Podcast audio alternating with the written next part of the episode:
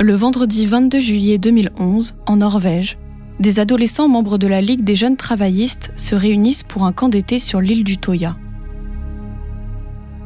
Ce rassemblement festif des jeunesses de gauche est vite entaché par l'arrivée du loup dans la bergerie.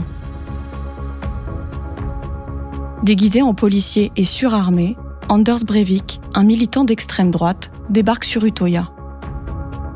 Méthodiquement, il traque et abat 69 personnes, dont la plupart sont âgées d'une quinzaine d'années. Une trentaine d'autres sont blessées. La tuerie dure 72 minutes, au bout desquelles le terroriste se rend à la police. Devenus adultes, cinq rescapés se livrent sur cet événement qui a changé leur vie, mais surtout sur l'après, leur reconstruction face à l'impensable. Vous écoutez La tuerie du Toya, les survivants se racontent, première partie. On formait un cercle. Et on a commencé à entendre des bruits sourds.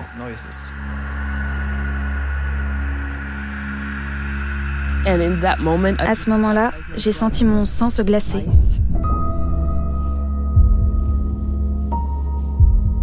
Je ne comprenais pas ce qu'il se passait, mais je me suis dit, c'est pas bon.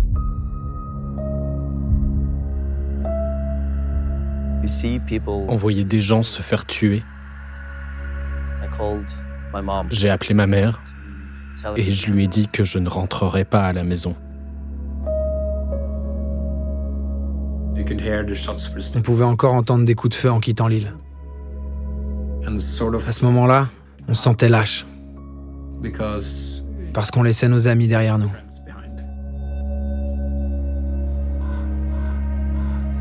J'ai demandé où est mon frère Un des gars s'est assis avec moi et il m'a dit Ton frère a reçu une balle dans la tête. À chaque fois que je retourne sur l'île, j'ai cette même pensée. Je viens lui dire que je ne l'ai jamais abandonné et que j'ai fait ce que j'ai pu.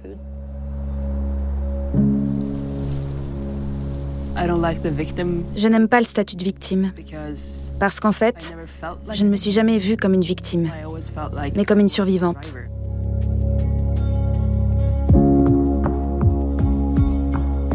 Adolescents, ils ont tous survécu à l'attentat le plus violent de Norvège. Dix ans plus tard, cinq rescapés racontent leurs blessures et nous confient la force de leur résilience.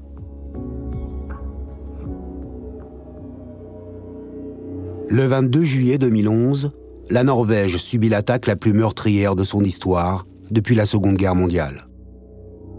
Un double attentat qui commence par dévaster le centre-ville d'Oslo. Une heure et demie plus tard, à 30 km de la capitale, 69 adolescents, réunis sur l'île d'Utoya, sont méthodiquement abattus. Dix ans, c'est long. Eric Mortensen, et beaucoup de choses se sont passées depuis cette date de juillet 2011. Je m'en suis sorti jusqu'ici. À chaque fois que je retourne sur cette île, mes sentiments sont partagés. D'un côté, je suis un peu nerveux et un peu effrayé. Mais de l'autre, je me sens un peu plus léger à chaque fois. À chaque fois que j'y retourne et que rien de grave n'arrive, c'est un soulagement.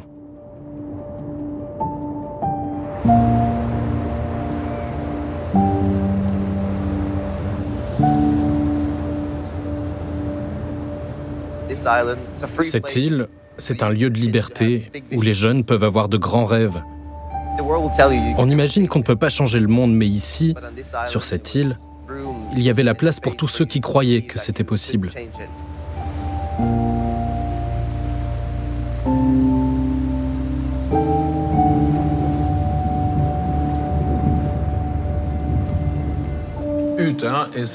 Utoya est une belle île, paisible.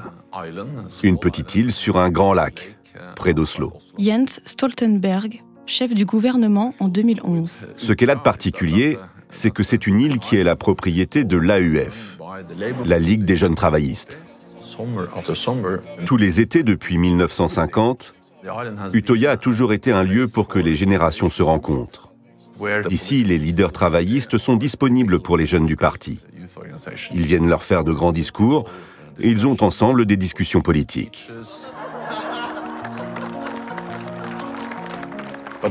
Mais Utoya est aussi un endroit où les jeunes s'amusent.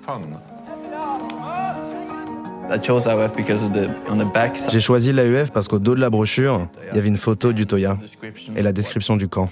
Torge Hansen. Et là, je me suis dit que je voulais vraiment y aller.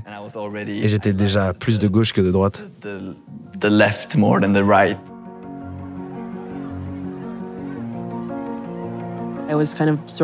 J'étais en quête d'inspiration et là, j'ai fait la rencontre de, jeunes travaillistes. Ilva Schwenke. On pouvait parler politique et je fréquentais des gens plus âgés que moi. Et c'est vrai, je me sentais comme à la maison. Je me sentais plus chez moi qu'à l'école. Quand on est arrivé, on était gonflé à bloc. On était prêts et heureux avec mon frère. On s'est tous rassemblés pour monter nos tentes. Avec ma meilleure amie, Tamta, on nous avait installés dans la chambre des invités internationaux. C'était un honneur, vous savez, parce que les autres, ils dormaient tous dans les tentes. C'était totalement chaotique. Eric Courcetière 2. Je pense qu'on ressemblait à des jeunes surmotivés et surtout très impatients de passer le meilleur été de leur vie. On se promenait, on discutait entre nous, on était vraiment heureux. On était content d'être là, on savait qu'on allait s'amuser.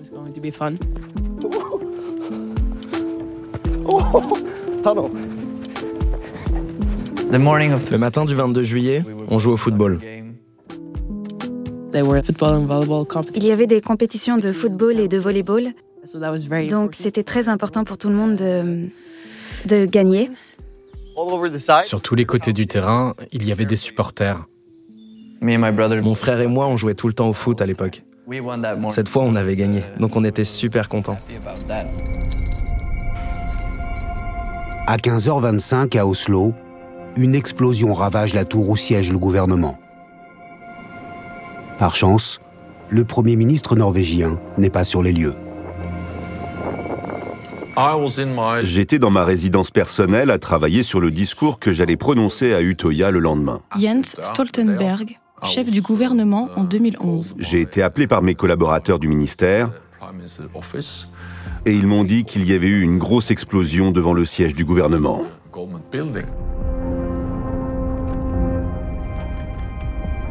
Après une demi-heure environ, des informations nous sont parvenues indiquant que ce n'était pas un accident. C'était une bombe. C'était une attaque.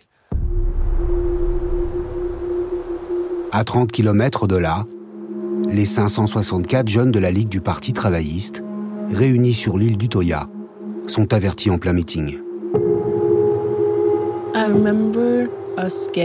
Je me souviens qu'on nous a dit de tous nous rassembler dans le hall principal. On s'est tous assis et ils nous ont dit Nous avons un message important pour vous. Et il y a eu comme une explosion à Oslo. Ils n'ont pas dit bombe, ils ont dit explosion. J'ai tout de suite pensé que ça pouvait être une fuite de gaz ou quelque chose comme ça. Natia.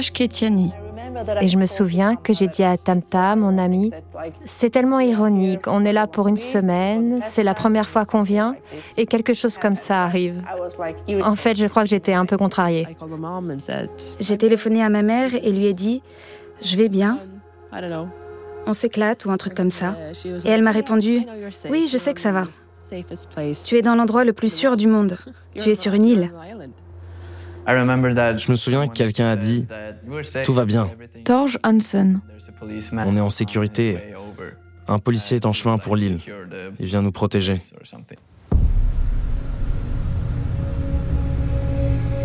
À 16h55, une heure et demie après avoir déclenché l'attentat d'Oslo, un homme portant l'uniforme met le pied sur l'île du Toya. Il porte un fusil d'assaut et un Glock, un pistolet semi-automatique. On formait un cercle et on a commencé à entendre des bruits sourds. Ça faisait juste comme ça. Et ça a résonné dans toute l'île. Vous savez, j'avais jamais entendu un son aussi fort avant. J'ai d'abord pensé que quelqu'un tapait sur quelque chose de dur, comme du fer. Et quelqu'un dans le groupe a dit c'est un Glock. Et c'était quelqu'un qui connaissait le son d'un Glock. Je suis revenue dans la pièce où Tamta devait m'attendre et elle n'était plus là. Et puis c'est devenu silencieux. On a commencé à se regarder les uns les autres et restait que la peur qui grandissait. Je me souviens de ça très clairement. Et puis un groupe de jeunes est venu en courant vers nous en criant ⁇ Quelqu'un nous tire dessus !⁇ J'ai vu une balle voler au-dessus de moi et frapper le sol en face de moi. C'est là que j'ai réalisé que quelqu'un essayait de nous tuer.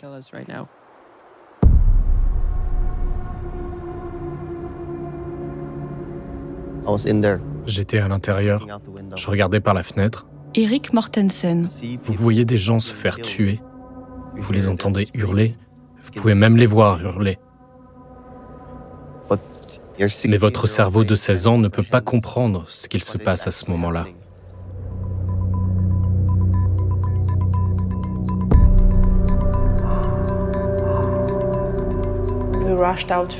On est sorti du bâtiment et on a couru vers la forêt. Je me rappelle entendre des coups de feu derrière nous, se rapprochant de plus en plus. On a vu un groupe de personnes, ils étaient allongés sur le sol. J'ai pensé qu'ils se cachaient, serrés les uns contre les autres. Et puis je me suis approchée et j'ai vu que, oui, ils étaient tous morts. Mon frère et moi, on courait ensemble. On est arrivé à la falaise et quelqu'un nous a dit Eh, on peut se cacher là. Torge Hansen. Au début, en arrivant, on pouvait se cacher. Et puis d'autres personnes sont également descendues et on a fait de la place à tous ceux qui sont venus. Je pense que pour être vraiment bien caché, on ne pouvait pas être plus de 5 dans cet endroit et on était 30. Et à la fin, on n'était plus caché du tout. Il nous voyait tous. Donc il est sur le chemin, il vise vers le bas et nous tire dessus pour tous nous exécuter en gros. J'ai dit à mon frère, euh, on doit sauter. Et il a dit non. J'ai dit si, on doit sauter, je saute. Je sais plus exactement. Et j'ai sauté. Genre, faut qu'on se tire d'ici. Je cherchais la grotte la plus proche. J'en ai trouvé une toute petite. Parfaite pour moi parce que j'étais très petit à 14 ans. Je suis entré et je me suis dit, c'est une bonne cachette pour moi et mon frère. Parce qu'à ce moment-là, j'étais sûr qu'il était derrière moi. Enfin, dans ma tête. Donc je suis resté assis là et j'ai attendu qu'il me rejoigne. Il n'est pas venu. Et j'ai pensé, ok, il a dû trouver un meilleur endroit pour se cacher.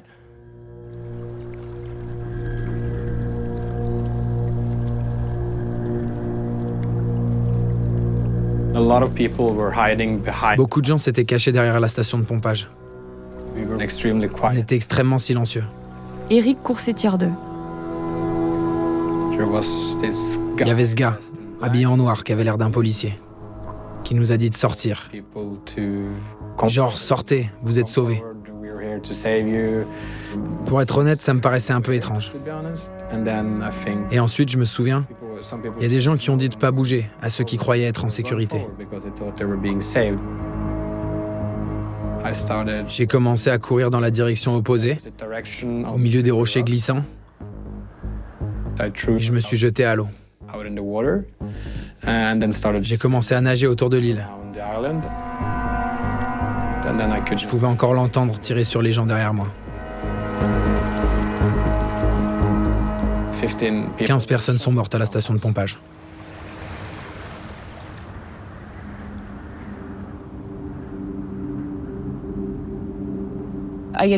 J'ai d'abord pris une balle dans l'épaule. Il que. Et puis une autre dans l'estomac. Je pense que c'était plutôt grave parce que je n'en ai plus aucun souvenir. Et ensuite, il me tire euh, dans la cuisse gauche et dans la cuisse droite.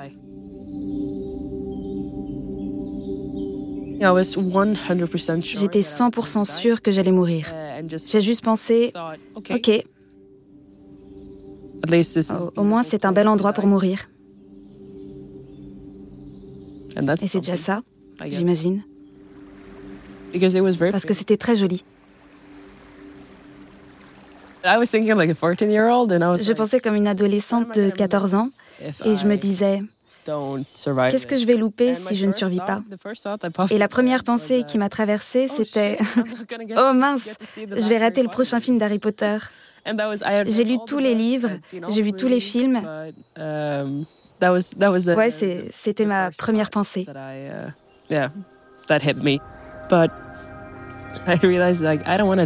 Mais ensuite, uh, j'ai réalisé que je ne voulais pas mourir.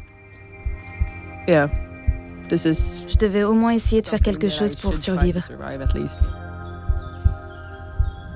Et je me suis dit, ok, maintenant garde ton calme, ne panique pas, parce que si tu paniques, ton cœur va s'accélérer et tu vas te vider de ton sang plus vite. Donc, respire et essaie de rester éveillé le plus longtemps possible.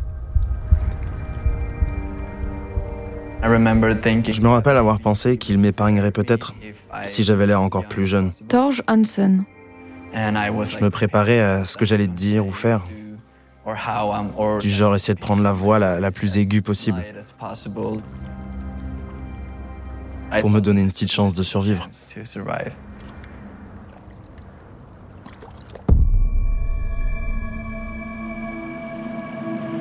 À 18h34, les forces de l'ordre interviennent. Elles interpellent l'assaillant, un homme de 32 ans, qui n'oppose aucune résistance. Au contraire, il veut rester en vie pour faire connaître ses revendications. Anders Bering Breivik est un activiste d'extrême droite qui dit avoir agi pour sauver la Norvège et l'Europe d'une invasion musulmane et de ses prétendus complices, les partis politiques de gauche. En 72 minutes, il a réussi à assassiner de sang-froid 69 personnes, essentiellement des adolescents. Ceux qui ont pris la fuite ne réalisent pas que le massacre s'est arrêté. Après avoir nagé la moitié du chemin, un bateau est arrivé. Je me souviens de cet homme m'attrapant d'une seule main et je faisais plus de 100 kilos. Il m'a acheté comme ça, dans le bateau.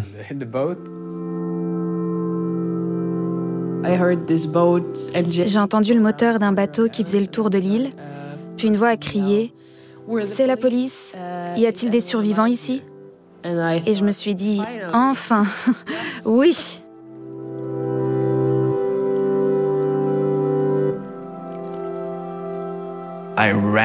J'ai couru vers le bateau et j'ai sauté dedans. Je me suis retrouvé dans les bras d'un homme vraiment très gentil qui m'a regardé et il m'a dit C'est fini, t'es sauvé maintenant. Il a été arrêté et la police est là. Um, Vous pouvez tous venir sur le bateau. S'il y a un blessé, nous le prenons en premier. Uh, enfin, plein de choses comme ça. À ce moment-là, je me suis laissé aller. Je commençais à pleurer, j'ai commencé à ressentir, j'ai beaucoup pleuré sur ce bateau en quittant l'île. Je me souviens des filles qui étaient avec moi sur le bateau. Elles se serraient les unes contre les autres et m'ont pris dans leurs bras.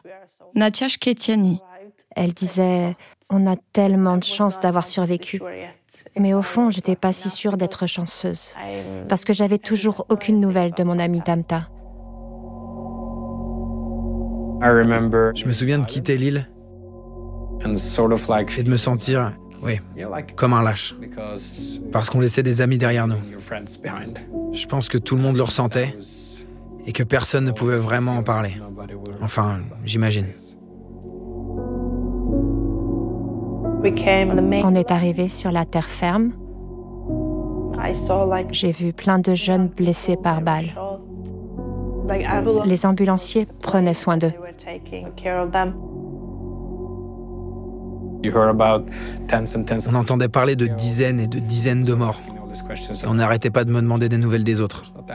Je pouvais rien dire, même si j'en avais vu certains se faire tuer.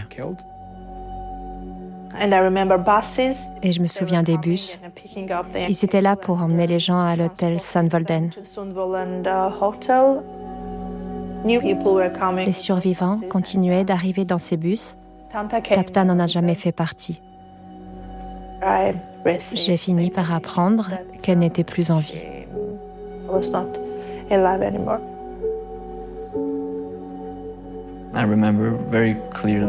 Je me souviens très bien de voir les visages de tous ceux qui descendaient des bus. Torge Hansen.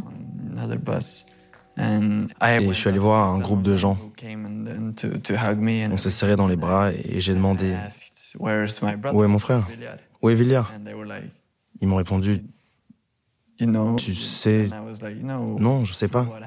Que s'est-il passé? Où est mon frère? L'un d'entre eux a compris que je ne savais pas. Et il s'est assis avec moi et il m'a dit Ton frère a reçu une balle dans la tête. Il est resté étendu au bord de l'eau pendant longtemps. Um, C'est tout ce qu'il m'a dit.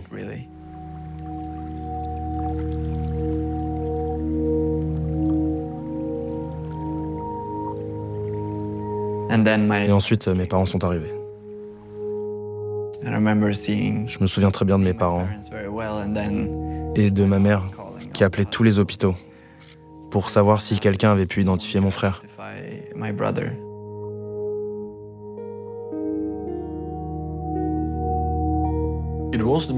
C'était important pour moi d'aller à Sunvolden pour rencontrer les familles de ceux qui avaient disparu, mais aussi de ceux qui avaient survécu. Jens Stoltenberg, chef du gouvernement en 2011. C'était important pour moi de le faire en tant que Premier ministre de Norvège. C'était important de le faire en tant que dirigeant du Parti travailliste, parce que c'était le parti de la jeunesse travailliste qui avait été attaqué. Et enfin, c'était important de le faire comme ami, comme Jens Stoltenberg, parce que je connaissais beaucoup de ceux qui avaient été tués et beaucoup des proches de ceux qui avaient été assassinés à Utoya.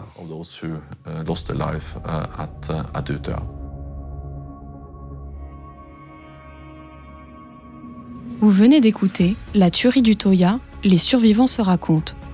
Si vous avez aimé ce podcast, vous pouvez vous abonner sur votre plateforme de podcast préférée et suivre Initial Studio sur les réseaux sociaux. La tuerie du Toya, les survivants se racontent est un podcast coproduit par Initial Studio, les films du huitième jour et LSD Film, adapté du documentaire audiovisuel éponyme coproduit par les films du huitième jour et LSD Film. Ce documentaire a été écrit et réalisé par Maud Vasquez. Production exécutive du podcast Initial Studio. Production éditoriale Sarah Koskiewicz et Astrid Verdun, assistée de Sidonie Cotier. Enregistrement Johanna Lalonde. Habillage sonore Camille Legras, Johanna Lalonde et Victor Benamou. Montage Camille Legras. Avec la voix d'Astrid Verdun.